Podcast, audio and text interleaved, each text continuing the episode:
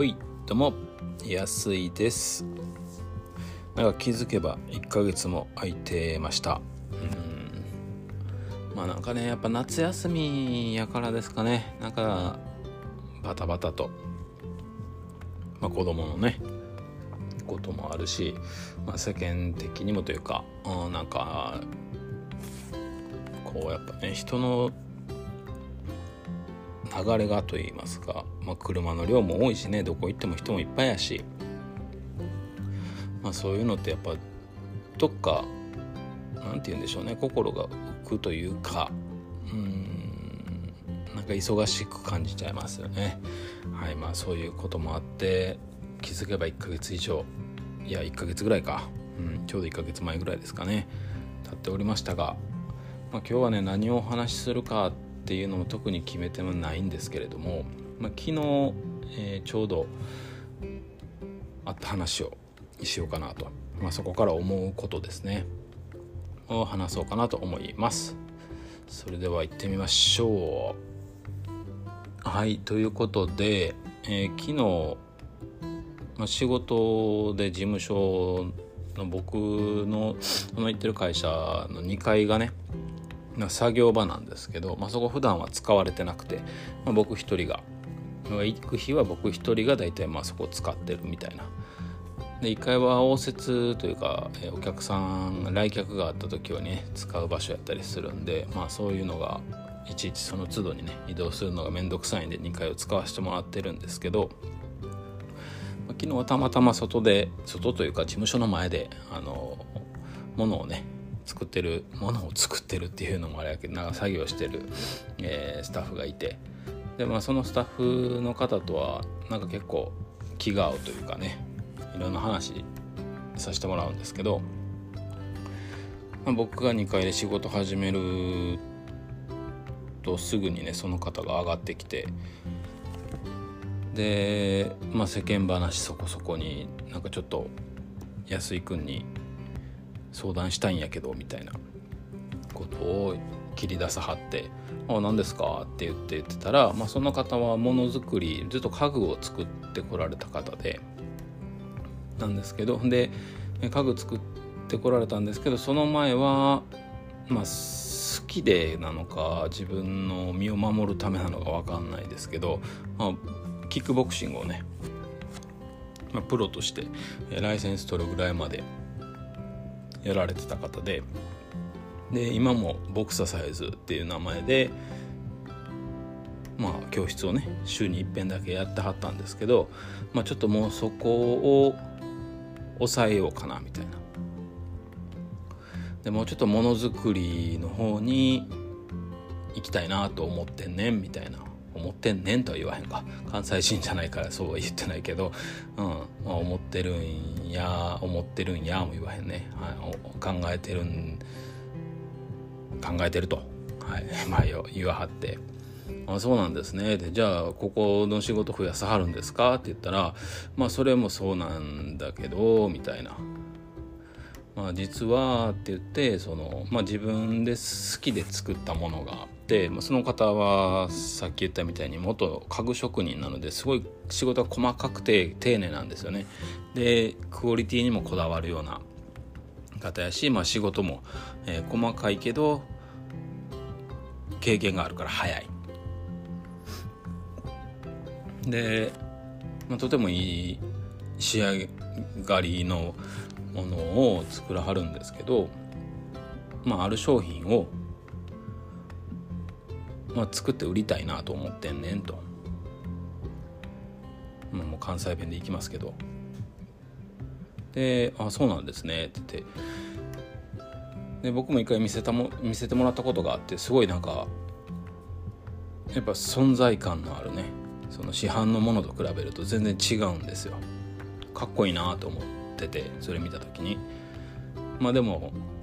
値段はやっぱりそこそこする。材料費とかもね、うん。まあ、リク代というか自分の作業代とかも含めると、まあ、やっぱそこそこの値段がするようにはなってしまうと。普通に買ったら、まあ、安かったら1万円前後であるのかな。まあでもちょっとクオリティを求めると23万ぐらいが平均だと思うんですけど、まあ、ただ高級でも10万円はいかないぐらいまあその分ねあの性能は良くなるんですけれども。まあでも大体高くても6万円とかなんかな。うん。まあ、あとはお物のね大きさによってちょっと値段変わったりすると思うんですけど、まあ、何っていうのはちょっと言えないのであれなんですが、まあ、そういうものをその、まあ、木、ね、家具職人なんで木をメインに作っていきたいと。で、まあ、それはただ完全にオーダーメイド受注生産で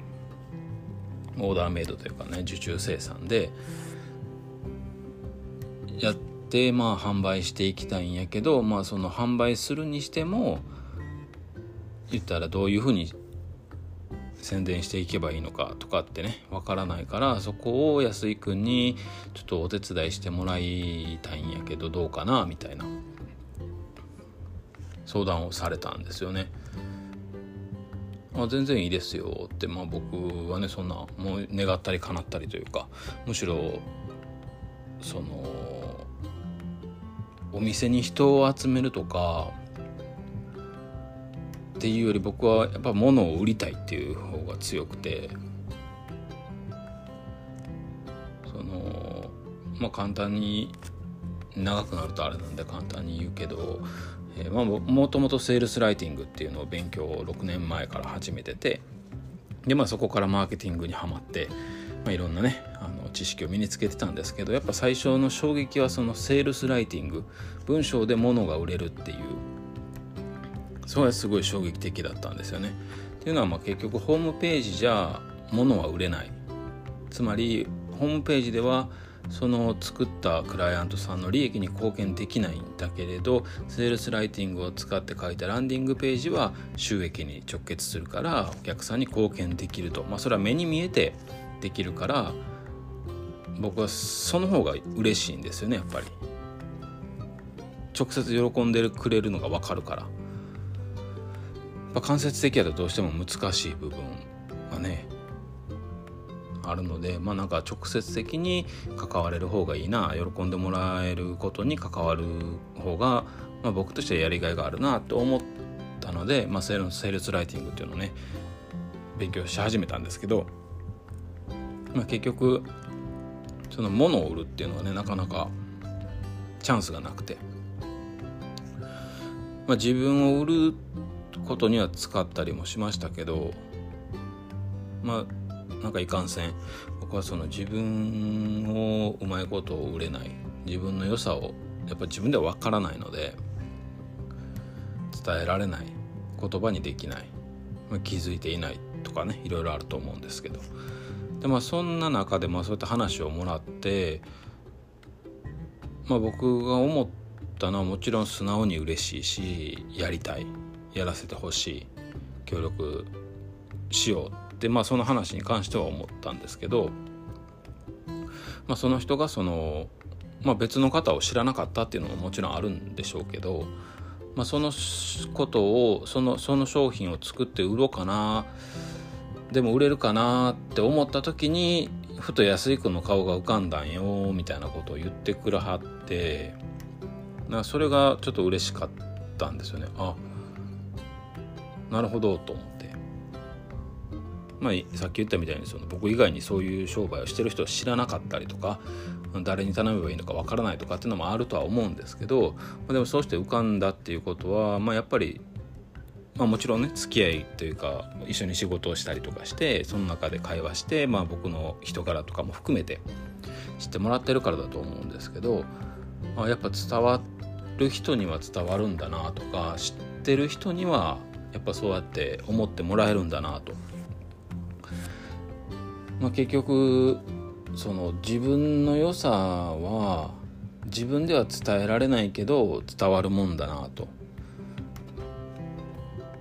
まだまあ逆に言えばそのなんで頼んだんですか？頼んでくれたんですか？っていうのを聞けばいいのかも分かんないんですけどね。まあ、自分でやろうと思ってもできるかもしれないし、まあ、その人はなんかパソコンとか全く使えへんからっていう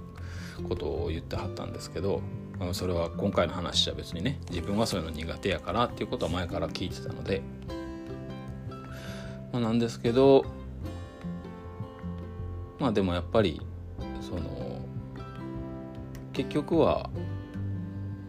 自分とかその、まあ、会社とかであってもその働いてる人お客さんと直接接する人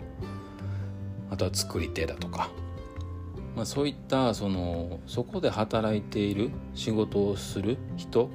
その人の良さを伝えてその良さが伝わってこそ本当にいい商売ができるんじゃないかなみたいなをまあちょっとふとね思ったわけです。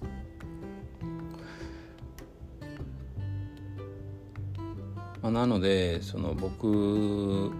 はその話を聞いた時はその商品にフォーカスをしてたんですけどもちろんその商品自体もねすごくいいものになると思うんですよ。今はまだ試作を作ってる段階だというので僕も見てな製品化するものは見てないんですけど、まあ、自分用に作ったやつはすごく素敵なものでしたしなんですけどでもやっぱそれ以上にその作ってはるその方がなぜ作ろうと思ったのかとか、その製品に、えー、持ってるこだわりとかね。もしくはその製品はともかくこういう思いで作っていますとか。でまあその方のその歴史だったりとか、まあ、いわゆる物語って言われるものですよね。そういったものをやっぱ僕は伝えていきたいしそっちの方がやっぱ惹かれる？なあと、まあ、一日だってね改めて考えてそうだなって思ったんですよ。でやっぱそれは今もそのニュースレターを作らせてもらってるんですけどその会社で。スタッフにインタビューをしてでそこからその人のまあ短いなんていう短いというかその載せられるね。A4 の紙の半分ぐらいでしか載せられないので1時間ぐらい聞いた話の中からエッセンスを抜き出してギュッとしてここが一番僕が知ってほしい。その人を他者に紹介する時にこの人こういう人なんですって知ってほしい部分。をまあ短い文字にしてね伝えるんですけど本当2300文字ぐらいですかねにして伝えるんですけど書いてるんですけど、まあ、そこが一番楽しいんですよね。他の部分も、まあ、考えてこその会社の良さを伝えるためにいろいろその今までのね社長から聞いた話だとかスタッフから聞いた話だとか、まあ、実際自分が見てて思ったことだとかそういった部分を書いてるのも楽しいんですけどやっぱりその人の良さを伝えてあげたいなっていう部分が一番やってて楽しい。まあそれがねその今後どうつながっていくのかっていうのはまだ3回目3ヶ月しかまだ経ってないのでで反応がねまだあるわけじゃないので分かんないんですけどただまあそこの部分にフォーカスをしてそこのま個性とかっていうのをちゃんと言葉にしてあげて伝えることができればそして伝わるように工夫していければ、まあ、多分唯一無二の存在になっていくと思うんですよ。まあ、それはその会社だけの話じゃなくてね